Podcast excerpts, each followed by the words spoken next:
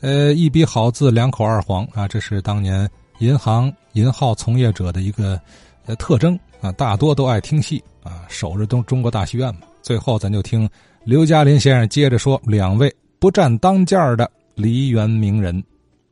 话不前言，书归正题儿，在天津聊京剧，要不看一位大家，就是杨宝森先生，四大须生之一。但咱们近期呢，这话题啊。不再聊这个站当间的，这说谁呢？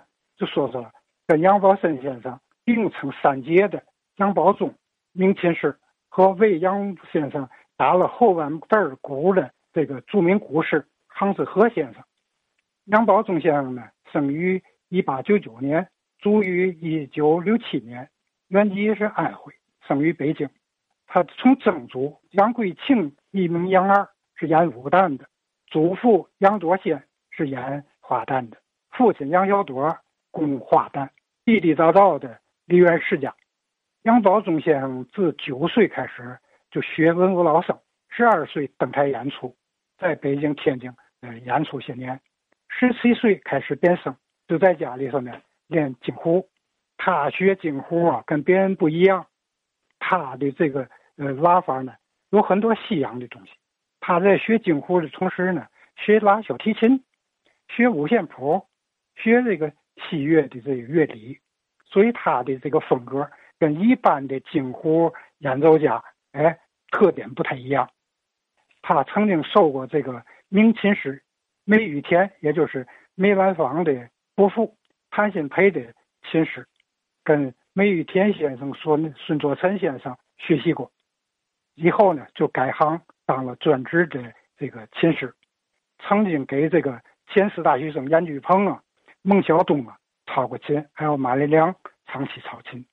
杨宝松先生对京剧艺术最大的贡献，莫过于对他的这个堂弟杨宝森杨派的形成和成熟付出了很多心血。一九五零年以后，杨宝忠啊专门为他的堂弟杨宝森在一起呢。切磋研讨，根据杨先生的这个嗓音特点，对创造这个新腔，在吐字啊、韵腔啊，都注意发挥堂弟杨宝森先生的这个特点。杨先生呢，就是音量比较低，呃，但是呢，韵味宽厚，这个是杨先生特点。杨宝忠先生呢，就根据他的特点，结合自己的这个琴艺。对杨派的这个丰富、提高、成熟，做出了无可替代的这个贡献。呃，我一家之言啊，如果没有杨宝忠先生的这把京胡的快攻打法，还有切分的这个节奏感，那么咱们现在听到的杨派恐怕就不是现在这个味儿。哎，我找了一段杭子和和杨宝忠先生合作的这个曲牌啊，《夜深沉》。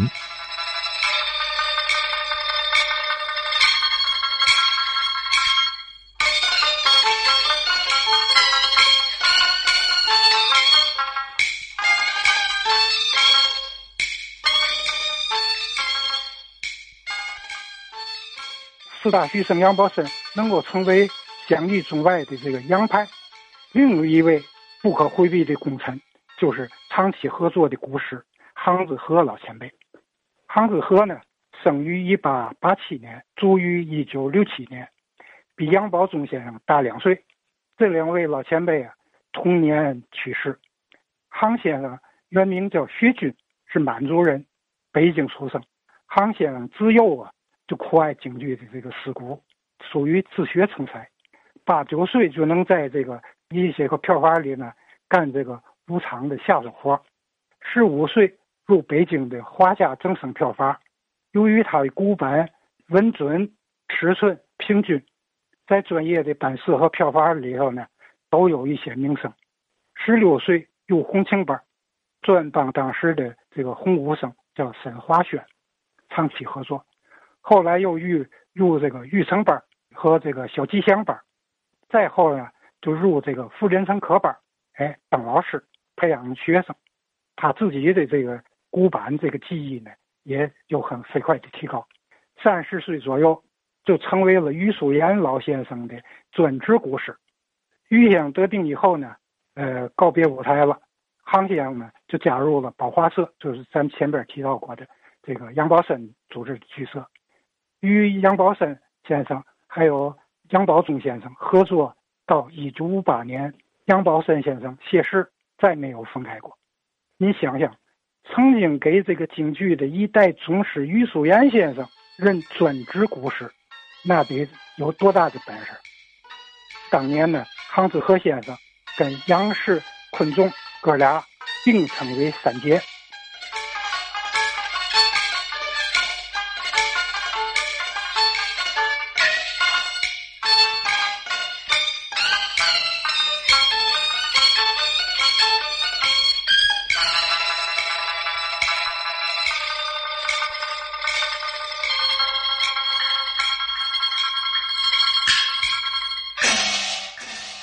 这两位老先生呢，虽然做出这么大的贡献，但是他们都坐旁边，哎，是乐队，不像杨宝森站了当间这个掌声，这个鲜花都是给杨宝森的。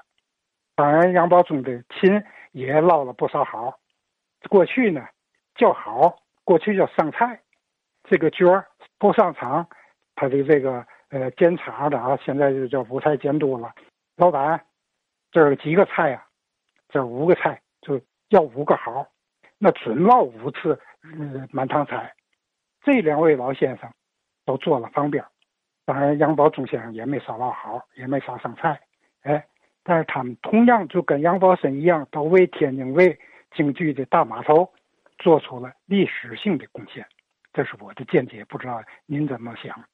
在这儿呢，我说一句题外话：上个世纪的七八十年代呀。杭先生的嫡孙杭其善大哥跟我呢生活工作在同一个城市里头，他是个中学的体育教师，当然受这个祖父的影响啊，对古板呐、唱腔啊挺在行。我们刚认识的时候，这个传统戏还没接近呢，我们俩单身汉呢，每到星期日我找他去，在他宿舍里头，这宿舍门一关，窗户一关，其善大哥呢拿毛巾呢。把这个铝饭盒裹上，拿两根筷子，在那盘板上头贴上两块胶布，就为叫那个声音低点发闷。我呢就用低的没法再低的那个调门唱两段，我们哥俩过过戏瘾。后来呢，传统戏接近了，就跟我们我们机关的这个时尚管理员叫姚宝华，姚大哥，还有这个李作业的。